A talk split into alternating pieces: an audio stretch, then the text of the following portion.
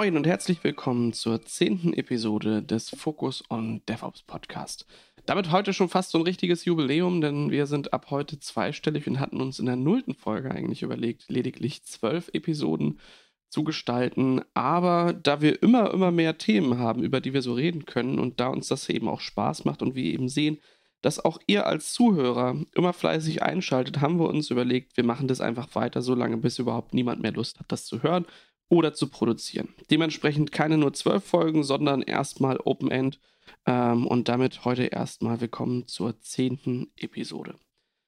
Heute wollen wir mal wieder über eine Spotlight-Folge reden. Das heißt, wir nehmen uns ein Produkt eines Herstellers in den Fokus und reden da ein bisschen drüber. Da bin ich nicht alleine mit. Ich habe auch heute wieder einen Gast und zwar den Markus Grau. Hallo Markus. Hallo, grüß dich. Markus, erzähl mal, wo kommst du eigentlich her und was machst du eigentlich so? Ja, ursprünglich komme ich äh, tatsächlich nicht aus dem Bereich Daten oder Storage, sondern ich komme aus der Security, bin dann in Richtung Storage abgewandert durch einen Zufall und bin jetzt seit äh, ein bisschen was über sieben Jahre bei Pure Storage und dort im EMEA CTO Office angesiedelt. Das heißt, ich rede viel mit Kunden, um schlussendlich das umzusetzen in der IT, was das Unternehmen gerne erreichen würde.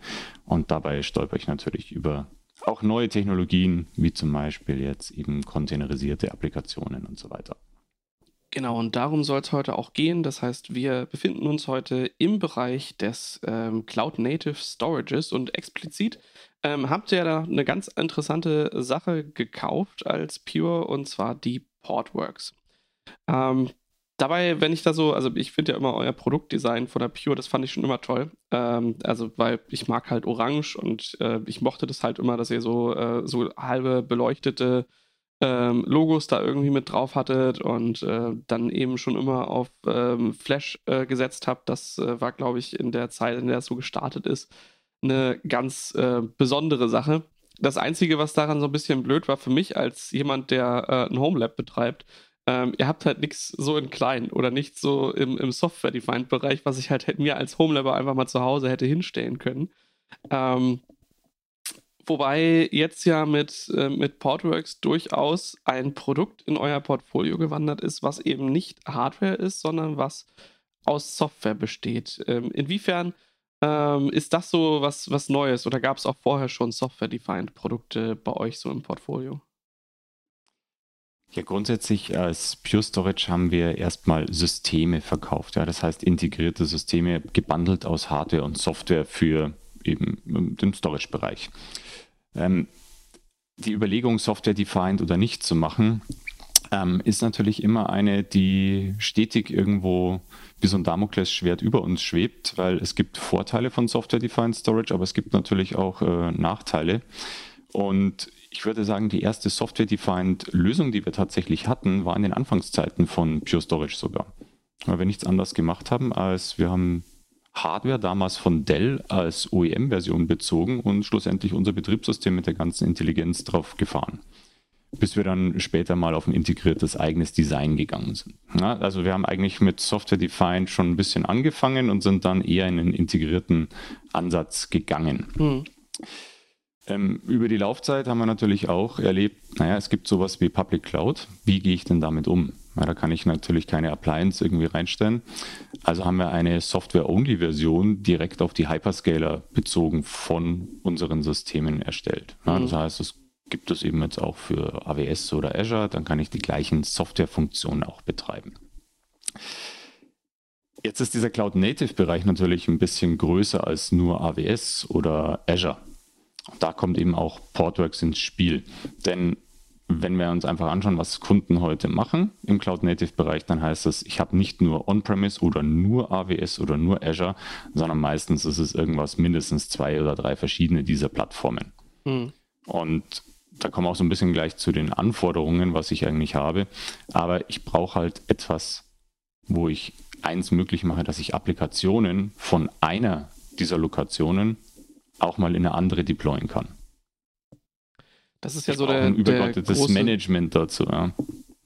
Das ist ja im Endeffekt dann so der, der große Vorteil äh, weswegen eben sehr, sehr viele zu diesem ähm, ja schon fast Industriestandard Kubernetes im Endeffekt gehen. Das heißt, wenn wir heute effektiv über Container reden und das Management davon, ähm, dann geht es halt doch recht schnell ähm, äh, dahin, dass man eben nicht irgendwie Swarm oder anderes verwendet oder keine kleineren proprietären Scheduler, sondern eben äh, Kubernetes als zentrales Managementsystem.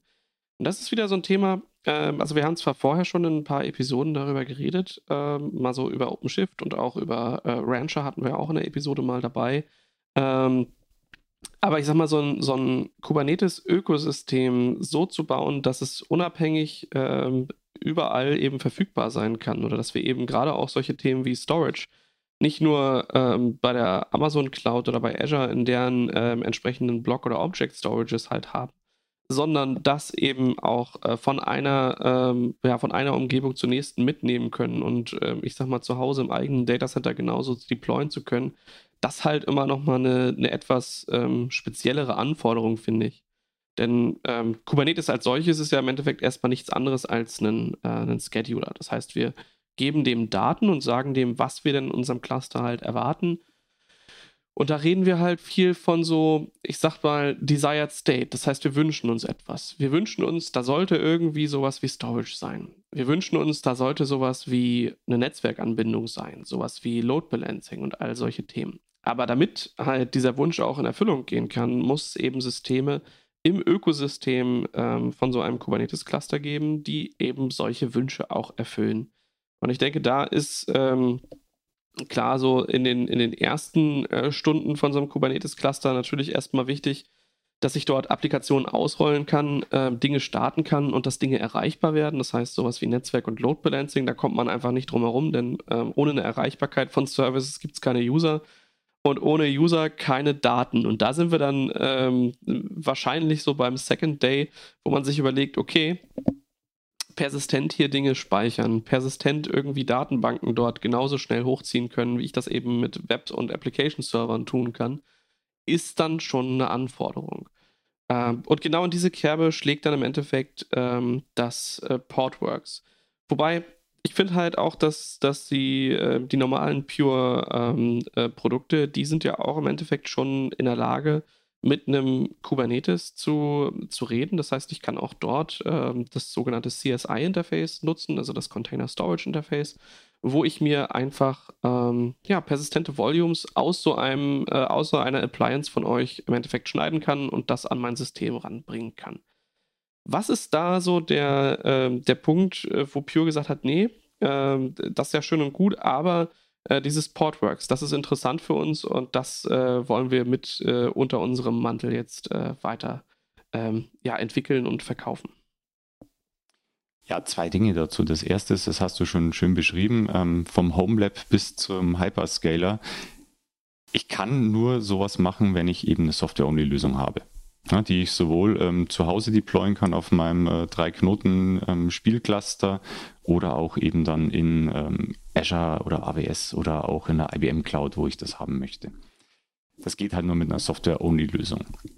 Das andere ist, ähm, CSI ist zwar schön und gut als, sag ich mal, standardisierte Schnittstelle, um eben ganz normal mit einem, mit einem Spec-File zu sagen, ich deploye etwas und bekomme dann meinen persistenten Storage. Nur kennt zum Beispiel CSI sowas nicht wie Anforderungen an Recovery Time Objectives oder ähm, Recovery Point Objectives. Das, was ich eben benötige, wenn ich eine Applikation im Betrieb habe, dann möchte ich auch sicherstellen, wenn etwas kaputt geht, dass es in einer definierten Zeit wieder woanders gestartet wird, sodass meine Applikation weiterlebt. Ja, und das kennt einfach CSI nicht. Wenn wir nun mit äh, sage ich mal, mit unserem Standard Pure Storage Portfolio mit ähm, Storage Appliances arbeiten, dann arbeite ich eben mit CSI und ein paar Erweiterungen, aber es ist immer sehr, sehr storage-zentrisch. Mhm. Das heißt, ich sehe zum Beispiel Datenreplikation aus Storage-Sicht. Wenn ich das Ganze mit Portworx zum Beispiel mache, sehe ich Datenreplikation aus Applikationssicht. Weil ähm, gerade im Bereich Kubernetes kann eine Applikation nicht nur auf einem Storage-System heute sich befinden oder in einem Pod, sondern ich kann durchaus eine Applikation haben, die aus äh, vielen Pods besteht, die sich ähm, über mehrere Backends auch erstrecken.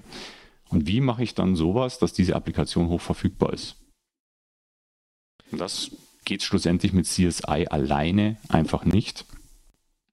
Ich brauche was anderes dazu. Das heißt, wenn wir ein normales äh, System halt haben, also jetzt ein, ein normales äh, Pure oder ein normales Storage-System, was halt irgendwie an so ein Kubernetes-Cluster ange, ähm, ähm, angebaut ist, ähm, dann äh, wird es spätestens dann zum Problem, wenn wir eben den einen Cluster, mit dem wir arbeiten, verlassen. Wenn wir die eine Cloud, in der wir arbeiten, verlassen und wenn wir vielleicht übergreifend dafür sorgen wollen, dass das eben auch in mehreren Zonen, äh, in mehreren Ländern und sowas auch verfügbar ist und über mehrere Cluster hinweg äh, Dinge managen können wollen, richtig?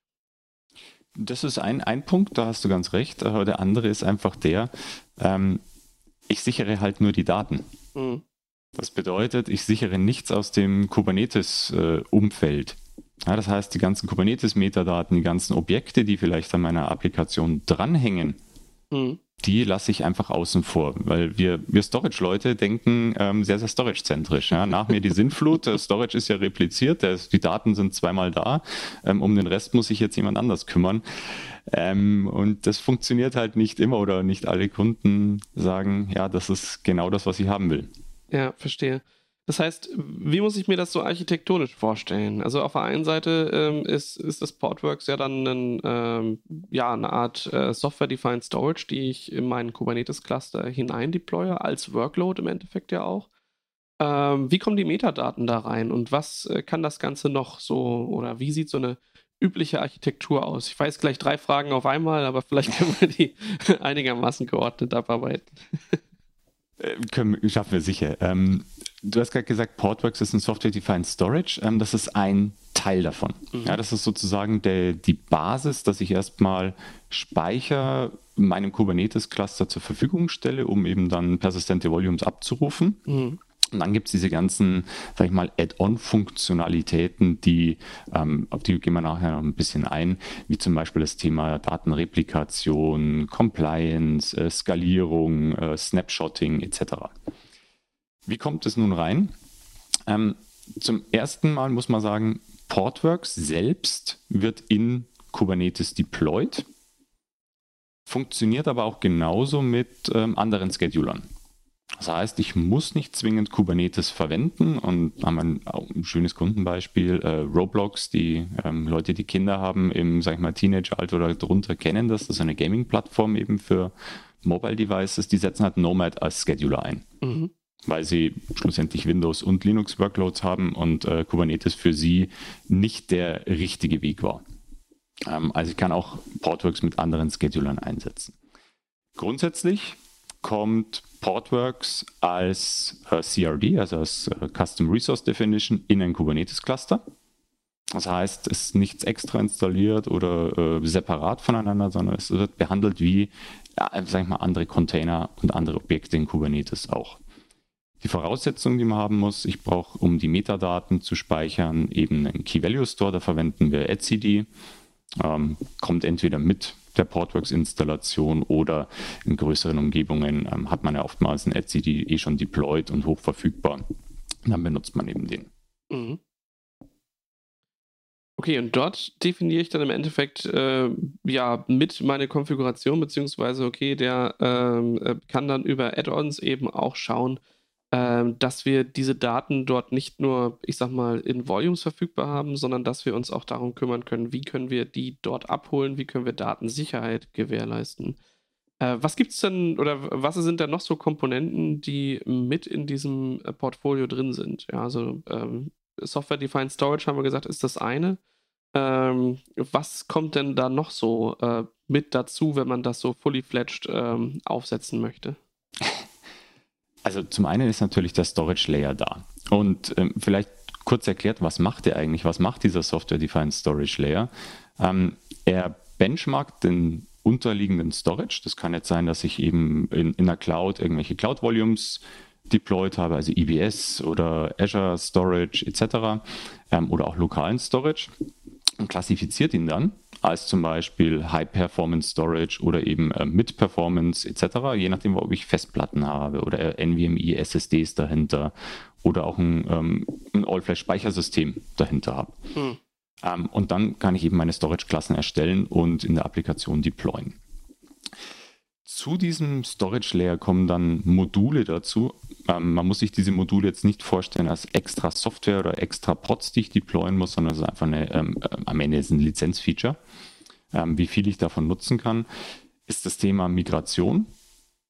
Das heißt PX Migrate und damit bin ich in der Lage, eine Applikation von einem Kubernetes-Cluster in einen anderen zu migrieren.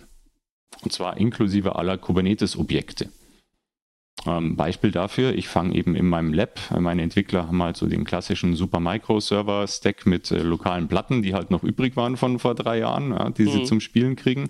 Und dann möchte ich jetzt äh, die Applikation deployen in, sag ich mal, in, einem, in einer anderen Cloud. Dann kann ich das eben mit PX Migrate machen. Oder wir hatten auch ein Beispiel, da hat ein Kunde eben ist von einer älteren OpenShift-Version auf eine neuere OpenShift-Version gegangen und äh, sag ich mal, der reguläre Upgrade-Weg, das mit OpenShift-Mitteln zu tun, war ihm zu steinig. Also hat er gesagt, er zieht einen neuen Cluster hoch mit der neuen Version und migriert dann die Applikation mit PX Migrate rüber. Mhm. Das ist ein, ein Modul, was ähm, viele Anwendungsfälle hat. Das andere ist eben, dass man sagt, man hat das Modul zum Replizieren der Daten. Also das heißt ähm, für Disaster Recovery beziehungsweise auch ähm, Höchstverfügbarkeit. In, in Storage-Termini würde man hier sprechen von asynchroner Datenreplikation oder synchroner Datenreplikation. Wobei hier geht es eben nicht nur um Daten, sondern auch wieder die ganzen Kubernetes-Metadaten ähm, mitzunehmen. Das heißt, während ich heute, heute habe ich eine, in der klassischen Rechenzentrum eben eine Applikation mit einer Datenbank, die synchron über zwei Standorte gespiegelt ist, um eben sicherzustellen, wenn einer davon abfackelt oder unter Wasser kommt, Stromausfall, dass eben die Applikation direkt weiterläuft auf einem anderen Standort. Das gleiche kann ich auch in der Public Cloud realisieren, indem ich das eben über Availability Zones hinweg mache. Mhm. Ja, ähm, haben wir auch gesehen, äh, es fallen auch mal Availability Zones aus, aus exakt denselben Gründen, warum ein Rechenzentrum ausfällt. Logisch. Ähm, weil es nur Rechenzentren sind am Ende des Tages, in denen halt nun mal Infrastruktur steht. Ähm, es gibt noch weitere Module, das nicht nur die Hochverfügbarkeit anbelangt, sondern auch das Thema Skalierung. Ja, PX Autopilot kennt der ein oder andere vielleicht jetzt, äh, weil Google ein Announcement gemacht hat, dass sie eben auch Autopilot in ihrer Cloud haben. Mhm. Wobei wir sehen das eben aus Storage-Sicht. Ja, das heißt, wenn ich zum Beispiel, wenn meine Applikation mehr Storage benötigt, dann kann ich meinen Autopilot so konfigurieren, dass er automatisch Backend-Storage weiter provisioniert. Weil das ist ja auch immer so ein bisschen die Krux an Kubernetes. Das ist alles schön, was ich aus dem Kubernetes-Kontext mache, aber irgendwann stoße ich ans Limit der Infrastruktur. Ja. Und dann brauche ich jemand anderen, sage ich mal, ähm, der oder die mir dann schlussendlich wieder Infrastrukturressourcen bereitstellt, die ich dann im Kubernetes-Kontext konsumieren kann. Das und heißt, Autopilot macht das zum Beispiel automatisch. Auf welcher Ebene greift der dann ein? Also ähm, klar, auf der einen Seite kann ich mir natürlich vorstellen, wenn ein Volume ähm, ähm, halt irgendwie voll läuft und wir wissen, okay, ab 95 Prozent wäre jetzt ein Bereich, da möchte ich ein Volume vielleicht auch ähm, automatisch extenden bis zu einem vielleicht äh, maximalen Threshold von äh, 90 Prozent der Gesamtstorage-Kapazität oder solche Dinge. Ähm, das wäre so ein Thema, was ich mir vorstelle, äh, was da vielleicht drin sein mhm. könnte. Auf der anderen Seite eben ähm, Hardware dazuschieben, beziehungsweise virtuelle Ressourcen dazuschieben und neue Nodes mit in den Cluster bringen. Was davon ist da so dabei? Ähm, es ist tatsächlich, dass der ähm, Storage Cluster auch deployed wird. Das heißt, ich kann äh, neue Portworx Nodes deployen. Ich kann auch den darunterliegenden, und da hast du ein wichtiges Wort gesagt, virtuellen Storage deployen. Mhm. Weil ich kann natürlich im Rechenzentrum keine Hardware nachschieben. ja, das, das funktioniert ähm, noch nicht so automatisch. Ja, vielleicht so in zehn Jahren. ja, wer weiß, wer weiß, wer weiß. Aber wenn ich eben mein äh, Kubernetes-Cluster jetzt auf äh, AWS, Google oder Azure laufen habe, beziehungsweise auch vSphere dahinter habe, also VMware ähm, deployed, dann kann ich eben direkt hier Storage Volumes deployen. Und ich kann sie auch resizen. Das heißt, äh, es geht nicht nur in die eine Richtung, sondern ich kann sie auch entsprechend andersrum auch verkleinern, wenn es ist. Mhm. Okay, das heißt, äh, tatsächlich geht es dann wirklich dahin, dass die, äh, dass die Nodes dort erweitert werden. Wie macht ihr das? Also spricht dann das Portworx direkt äh, mit der API vom vSphere oder ähm, ist dort eine Voraussetzung, dass ein Cloud-Provider im ähm, im Endeffekt innerhalb des, des Kubernetes-Clusters mit drin ist und er bedient sich dann davon oder wie kann ich mir das vorstellen? Es, es sind einfache API-Calls. Ja.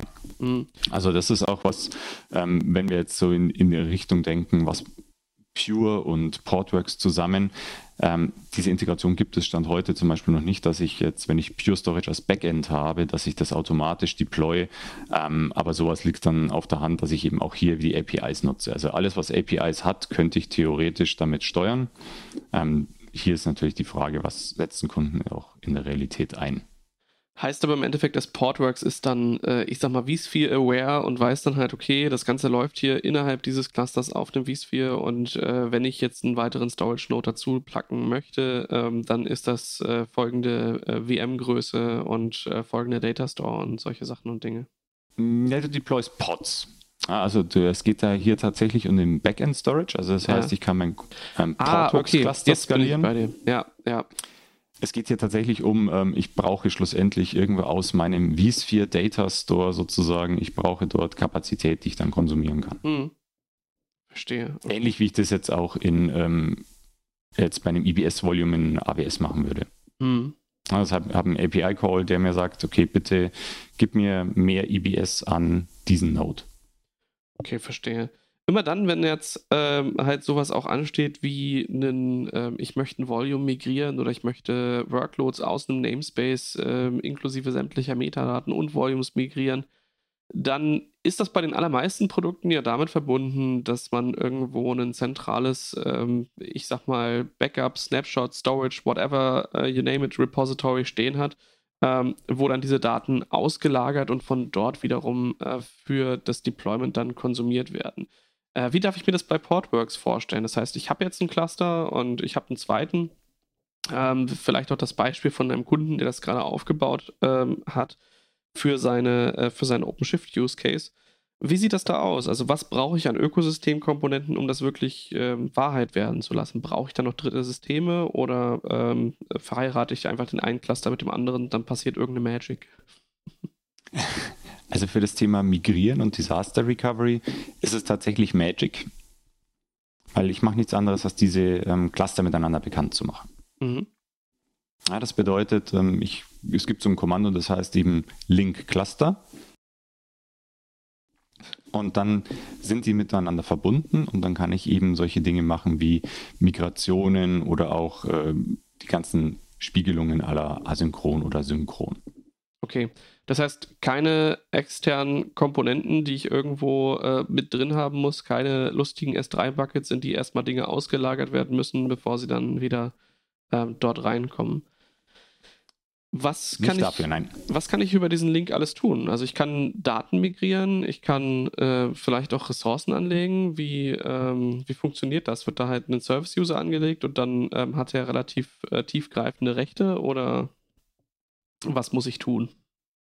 Ähm, was, was man tun muss, ist, ähm, ich brauche halt auf beiden Seiten Portworx, also PX Store, also den Software-Defined Storage Layer deployed.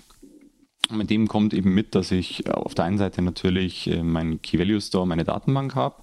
Auf der anderen Seite kommt auch noch eine weitere Komponente mit, und zwar ist das der sogenannte Stork Scheduler. Ja, das ist ein Storage Scheduler, der eben ähm, Dinge möglich macht, die ich nativ mit einem, sag ich mal, im Kubernetes selbst nicht abdecken kann. Mhm. Und das sind echt solche Dinge, wie vorher schon angesprochen. Wie mache ich denn einen Snapshot von einer Applikation, die über mehrere Pods sich erstreckt? Wie mache ich ähm, das Ganze mit mehreren Backends? Ja, ich habe eine Applikation, da läuft ein Teil auf, äh, sag ich mal, NetApp CSI, ein Teil läuft aber auch auf Local Storage. Es ist aber eine Applikation. Wie kann ich davon einen Snapshot erstellen? Mhm. Und diese Dinge gehen einfach mit dem Standard Kubernetes Scheduler, funktionieren einfach nicht, weil sie nicht implementiert sind. Ja. Ähm, und diese Store-Komponente sorgt eben auch für gewisse Operationen dann für diese ähm, Replikation oder auch das Datenmovement, also die Datenmigration. Ein Thema, was bei vielen ähm, Storage-Produkten, finde ich, immer so einen, naja, äh, halt nicht so, so gut ist, ist, dass halt die äh, verschiedenen Protokolle ja durchaus auch äh, implizieren, welche Storage-Modi ich dort äh, verwenden kann. Deswegen immer dann, wenn ich sowas wie replizieren und äh, mounten höre, dann denke ich immer auch daran, welche Protokolle werden denn da so verwendet und was für Storage-Modi stehen mir denn zur Verfügung? Wie sieht das da bei Portworx aus? Also wie funktioniert tatsächlich diese Daten, äh, dieser Datentransfer zwischen den Clustern? Welche Protokolle werden da verwendet? Und was stehen mir für Modi ähm, zur Verfügung, wenn ich solche Volumes dann ähm, auch anbinden möchte? Also grundsätzlich stehen dir mit Portworx, egal ob repliziert oder nicht, ähm, alle Modi zur Verfügung, die eben so typischerweise angesprochen, also Read Write Once, Read Write Many, ähm, mit allen, sag ich mal, Pferdefüßchen, die manche so haben, was man braucht, ja, weil Read Write Many klingt immer super. Ähm, nur im Block Storage heißt das halt auch, ich brauche ein entsprechendes Dateisystem, das sowas abhandeln kann. Das Absolut. vergisst man oftmals, ja, wenn man das deployt. ähm, aber von der Replikation her selbst, ähm, wir verwenden ein eigenes Protokoll zwischen diesen Systemen. Die brauchen halt einen bestimmten TCP-Port freigeschaltet zwischen den Clustern. Ähm, das ist einfach Gossip-Protokoll. Ist auch ähm, ist alles Open Source, also sowohl Gossip-Protokoll als auch Stork Scheduler sind auch Open Source Projekte, zu denen Portworx wo, oder wo Portworx contributed. Das heißt, das ist eben nicht äh, irgendwas, was wir proprietär haben und äh, verstecken. Mhm. Ja, also äh, Read Many wird halt meistens, äh, äh, also ja, äh, auf der einen Seite unterschätzt, äh, was das für Komplexität mit sich bringt. Und da äh, ist man dann meistens schon irgendwie froh, wenn man einfach NFS hat, weil das, ähm, das ist halt dann das Filesystem und da braucht man sich nicht drum kümmern, dass man bei Block ähm, irgendwie ein Cluster-Filesystem drüber spannen muss. Auf der anderen Seite vergessen Kunden, finde ich, relativ häufig, dass sie ja eigentlich ein Zero-Downtime-Upgrade machen wollen. Und dabei sind wir dann eben bei einem Rolling-Update, was bedeutet, wenn ich ein Versionsupdate meiner Applikation mache, dann starte ich erst einen neuen Container, der versucht, auf die alten Daten zuzugreifen. Und in dem Moment habe ich dann spätestens beim Deployment so einen kleinen Zwischen, äh, ja, so eine kleine Zeit, in der eben zwei Container dann doch auf dasselbe Volume zugreifen wollen. Und das ähm, geht dann halt nicht mit Read-Write-Once. Deswegen finde ich, ist das so eine der, der Punkte, ähm, der definitiv irgendwann gebraucht wird, äh, vollkommen egal, ob man jetzt ähm, halt wirklich den Use Case hat, dass auch mal mehrere Container auf selbe Volume zugreifen müssen, denn spätestens äh, eben in solchen Szenarien äh, wird es zwingend erforderlich. Ja. Und was, was wir schön merken ist, ähm, gerade in dem Gespräch, was wir alles ansprechen, Storage ist halt nicht einfach. Ja? Ähm, Compute zu skalieren ist, okay, ich muss vielleicht darauf achten, dass meine CPUs untereinander kompatibel sind oder sonstiges, aber ähm, das ist ziemlich einfach. Storage ist einfach schwer. Ja, ich brauche exklusiven Datenzugriff für meine Applikation. Ich muss verhindern, dass irgendjemand anders äh, meine Daten irgendwie überschreibt mit Dingen, die ich nicht haben möchte. Daten bewegen ist ein riesengroßes Problem mhm. vor dem man steht. Man kann nicht eben mal ein Terabyte Daten von A nach B schieben. Ja, total. Ja. Auch Konsistenz ist halt auch irgendwie, also applikationskonsistente Snapshots von irgendwas zu machen. Also nur weil du die Daten halt hast, äh, heißt es ja noch lange nicht, dass das irgendwie auch alles wieder hochkommt. Ne? Da hängt ein riesen Rattenschwanz dran. Ja. Und das ist eine super Überleitung zu, wir waren noch nicht ganz fertig, was, äh, aus welchen Modulen Portworx eigentlich noch besteht. Ja. Wir haben noch, ich habe noch zwei mitgebracht. Ähm, das eine ist tatsächlich das Thema Security. Okay. Jetzt kann man sich vorstellen, oh, oh, oh, was geht es denn jetzt? Äh, Storage und Security. ähm, es geht zum einen darum, dass man halt eben ganz normal Access Control hat. Ja? Wer darf auf welche Daten überhaupt zugreifen? Mhm. Weil standardmäßig, ähm, wenn ich die richtigen Kubernetes-Rechte habe, dann kann ich erstmal auf alles, was eben an Storage in Kubernetes auch lebt, zugreifen. Mhm. Möchte ich aber vielleicht nicht. Ähm, und da ist eben dieses PX Secure Modul, das sorgt eben dafür, dass ich rollenbasierten Zugriff habe und solche Dinge wie zum Beispiel das Thema Verschlüsselung auch forcieren kann.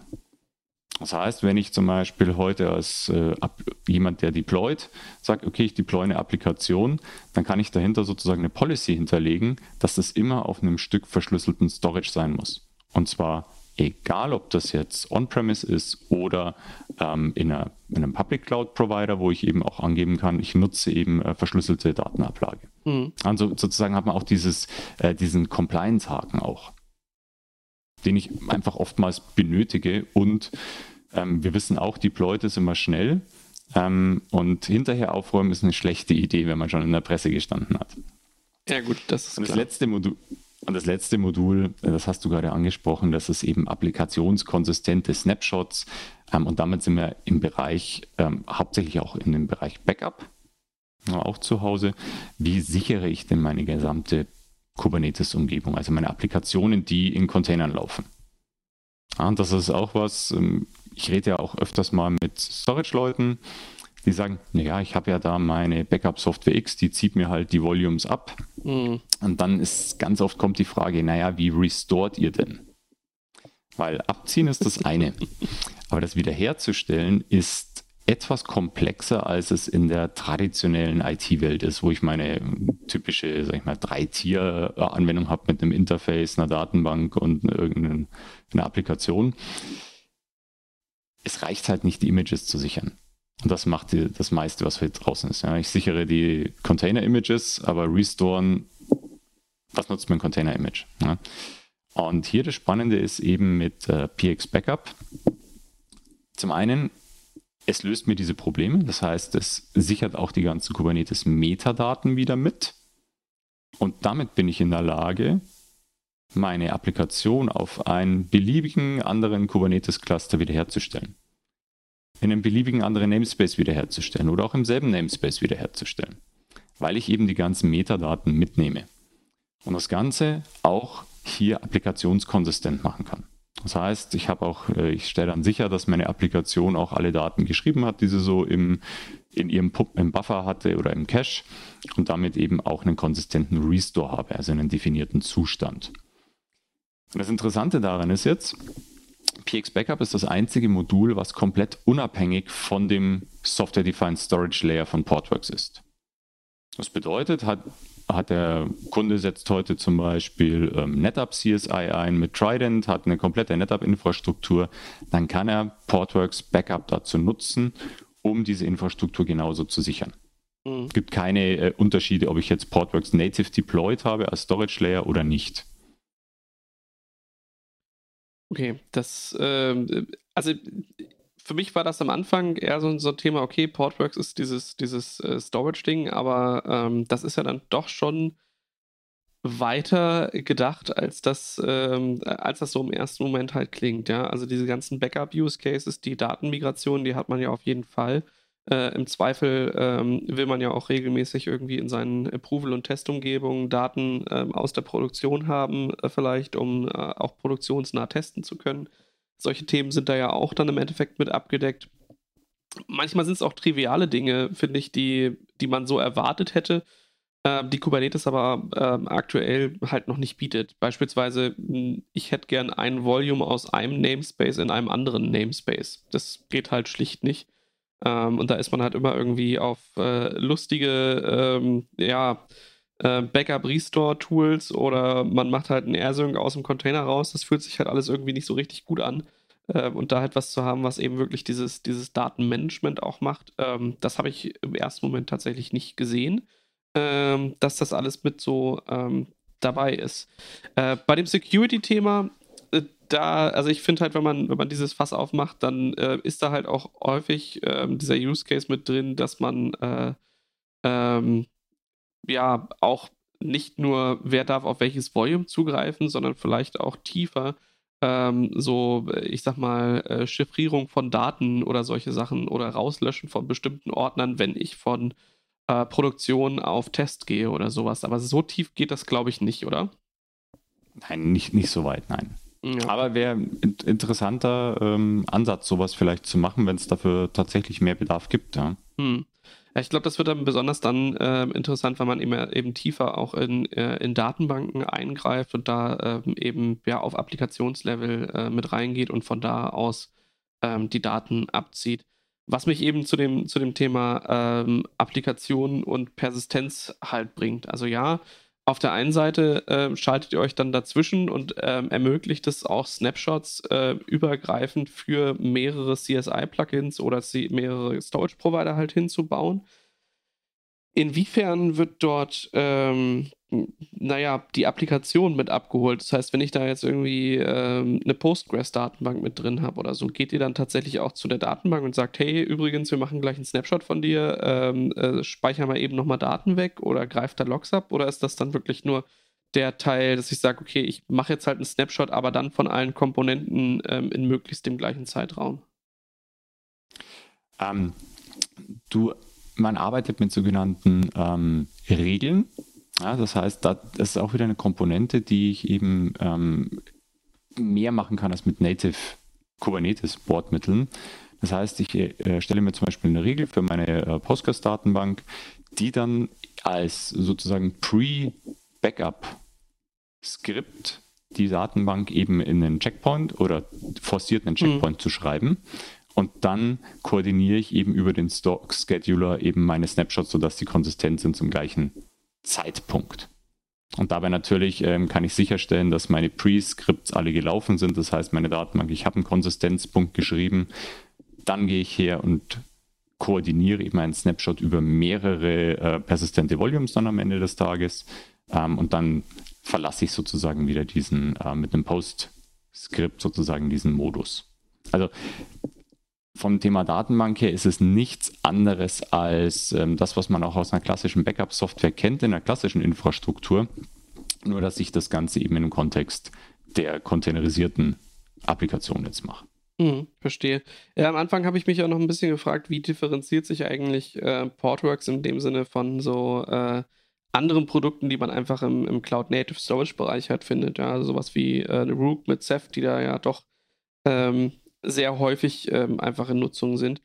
Aber ähm, ich glaube, die, die Frage ist ein No-Brainer, die ich mir halt einfach selbst beantworten kann. Ähm, Portworx ist halt nicht nur dieser Storage-Teil, das ist halt auch noch ganz viel Ökosystem drumherum. Und dementsprechend müsste ich mir, wenn ich all das ähm, halt abdecken wollen würde, ähm, ja, so ein eigenes ähm, Datenmanagement-Plattform, DIY-Tool ähm, bauen und das besteht dann im Endeffekt auch wieder aus mehreren Dingen, die ich dann erstmal dazu überreden muss, miteinander zu reden oder überhaupt miteinander integriert zu sein. Also das hat mir nochmal geholfen, das äh, deutlich besser auseinanderzubringen. Das hast du, sehr schön zusammengefasst, ohne dass du jetzt vom Hersteller bist, der ähm, natürlich ein reges Interesse daran hat. Nein, aber um, um es einfach mal auf den Punkt zu bringen, ähm, es gibt dort äh, DIY-Lösungen, die funktionieren auch und die funktionieren meistens eben bis zu einem gewissen Grad und dann wird es sehr, sehr komplex, Dinge zu tun. Ja, ähm, warum setzt man die ein? Warum setzt man überhaupt sowas wie Ceph ein? Weil es halt meistens dabei ist. Es ist eine, ähm, Kubernetes lebt von dieser Open Source Welt ja, von ähm, diesen Komponenten und das ist eben eine, die mit, mit da mit, mitkommt. Ähm, was man halt schnell feststellt, ist, Portworx ist super simpel zu deployen. Und auch sowas wie ich migriere mal eben von meinem äh, Testsystem irgendwo anders hin, ist super einfach. Ich migriere zwischen Clouds, ich migriere zwischen OpenShift-Versionen. Ähm, ich mache sowas wie Synchronspiegel, also dass ich einen wirklich unterbrechungsfreien Betrieb zwischen zwei Availability Zones meiner Applikation hinkriege, inklusive persistenter Daten, ähm, das ist wirklich simpel. Und um das geht es ja am Ende des Tages, dass ich äh, nicht nur aus dem Kubernetes-Layer einfach eben Applikationen deployen und mobil halten kann, sondern ich möchte das Ganze auch für die Infrastruktur dahinter haben. Ansonsten stirbt mein ganzes Projekt, wenn die Infrastruktur dahinter so komplex ist und so aufwendig zu maintainen, ähm, dass sich das obenrum gar nicht mehr lohnt. Mhm. Für mich als Spielkind, wenn ich da so auf eurer Website unterwegs bin, äh, da sehe ich natürlich, hey, es gibt dieses äh, Portworx Essentials ähm, und das ist free forever und da kann man das auch irgendwie äh, bei sich selbst mit 5 Nodes und 5 Terabyte äh, an Storage pro Cluster äh, mal zum Laufen äh, bringen. Das klingt für mich wie geschaffen für mein Homelab oder wie geschaffen für kleinere Umgebungen, wo man halt ja einfach irgendwie ein Software-Defined Storage mal eben schnell braucht. Ähm, wenn du jetzt mal so aus deiner Brille die Sachen, ähm, die du eben noch mit, mit angebracht hast, ja, irgendwie ähm, das Migration-Tool, das Security-Modul, äh, das äh, Backup-Modul, was da so bei war, äh, was ist da in dieser Essentials enthalten und was ähm, ist dann Enterprise? Ähm, oder gibt es da auch wiederum Teile, die dann wieder for free äh, mal so zum Testen genutzt werden können? Also man muss sagen, die meisten Funktionalitäten sind tatsächlich auch in dieser freien Essentials-Version drin. Ja, frei heißt, es gibt halt einfach bestimmte Limitierungen in Form von, ich kann ähm, diese Freie-Version auf maximal fünf Knoten oder insgesamt dann fünf Terabyte an Kapazität deployen. Das sind so die Einschränkungen einfach für eine Free-Version. Mhm. Ähm, und dann ist es so, dass ich eben Snapshots zum Beispiel limitiere, dass ich nur eine gewisse Anzahl an Snapshots pro Volume mit der freien Version machen kann, während ich in der Bezahlversion dann unlimitierte Snapshots zum Beispiel machen kann. Ähm, das, da muss man tatsächlich auch auf die Webseite schauen, welche Funktionen es genau sind, weil wir haben ja schon viele Funktionen aufgezählt, was Portworx heute abdeckt. Ähm, und das würde, glaube ich, jetzt den Rahmen sprengen, eines Audio-Podcasts, die einzeln gegenüberzustellen. Nee, absolut. Ähm, aber was man zusammenfassend sagen kann, ist, ich kann eigentlich alles, was ich ausprobieren möchte, auch direkt mit der freien Version machen. Die einzige Ausnahme ist das Thema Replikation. Ja, und das ist etwas, ähm, was typischerweise ja kein, sag ich mal, Homelab Use Case in dem Sinne darstellt, weil fürs Homelab habe ich meistens keine Disaster Recovery Anforderungen. Mhm. Ähm, zum Spielen wäre es schön, aber wenn man das tatsächlich machen will, gibt es auch die Möglichkeit, dann eine Trial-Lizenz zu bekommen, um eben diese Funktionalität zu testen, ob es für einen das Sinnvolle ist, dann in Produktion und dann eben die, sag ich mal, Standardversion zu beziehen. Ich denke mal die ganze Zeit, also ähm, ich, ich denke halt immer wieder darüber nach, ja, ähm, dass, dass Kubernetes ja im Endeffekt die, die Flexibilität bieten möchte, ähm, ja auch, ähm, ich sag mal, Cloud- und produktunabhängig äh, im Endeffekt migrieren zu können und da möglichst viel Freiheit zu haben. Ähm, und bei jedem Produkt achte ich dann immer sehr äh, genau darauf, gibt es hier irgendwie ein Login? Aber in dem Moment, wo du halt sagst, hey, mit dem äh, selbst das PX Backup, dem ist das jetzt egal, ob das jetzt auf einer Pure stattfindet, ob das ein NetApp CSI ist oder ob das äh, Local Volumes sind. Äh, Im Endeffekt bringt ihr schon die eigenen Tools auch mit, ähm, um euch, äh, ich sag mal, aus eurem Ökosystem zu, in Anführungszeichen, befreien, ja. Ähm, das heißt, es gibt hier kein, kein großes, äh, wenn man das jetzt macht, dann ist man da drin gefangen, weil äh, diese Features gibt es nur hier, sondern ähm, ihr bringt halt rein und raus, je nachdem, was der Kunde halt möchte. Ne?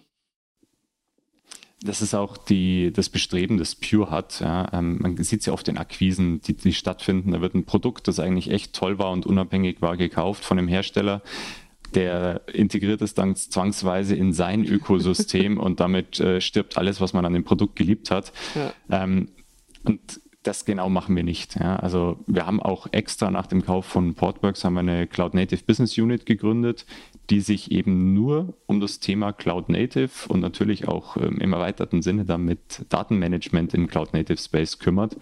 Und Portworx wird unabhängig bleiben. Ja, das heißt, unser Credo ist tatsächlich, unabhängig von jeglicher Infrastruktur zu sein. Wie gesagt, da kann NetApp CSI dahinter sein, da können lokale Festplatten dahinter sein, da kann ein Cloud-Provider dahinter sein. Ähm, we don't care. Mhm.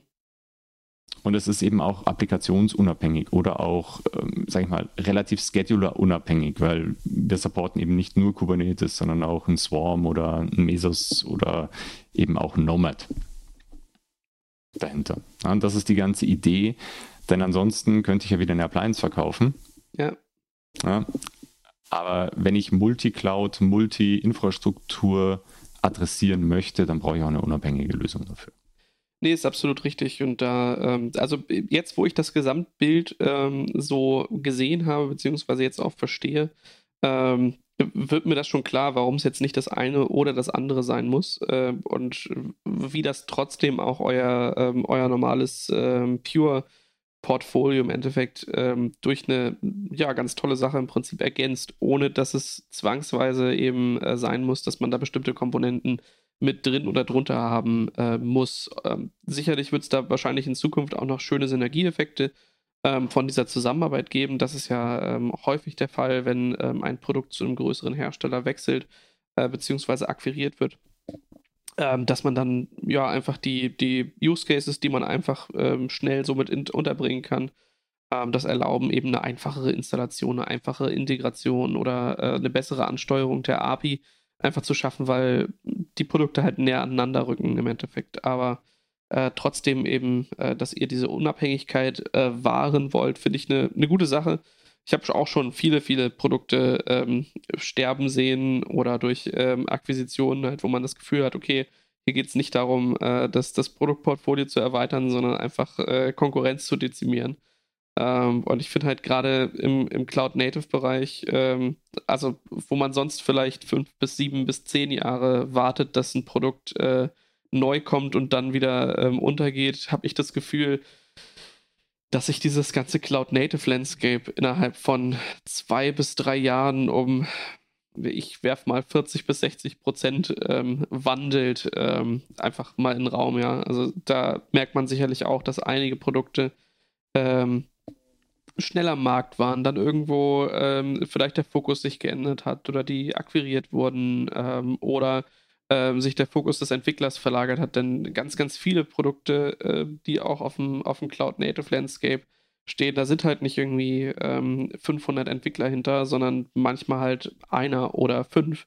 Ähm, und dann halt die Community mit drumherum. Und wenn sich da halt äh, bei dem einen oder anderen die Lebenssituation auch ändert, ähm, oder der Job sich ändert oder es halt nicht, nicht genügend ähm, Geld hab, halt abwirft, ähm, dann ändert sich da halt auch was am Produkt oder dann bleibt halt auch mal so ein Produkt eben stehen. Äh, von daher ähm, glaube ich, dieses, äh, äh, diese Perspektive habt ihr der Portworks im Endeffekt genommen, äh, indem ihr gesagt habt, nee, wir als Pure, wir, äh, wir investieren da äh, und entwickeln das auch weiter. Das ähm, wird dann also auch langfristig dort zu finden sein ähm, und finde ich eine schöne Ergänzung ähm, eures Portfolios.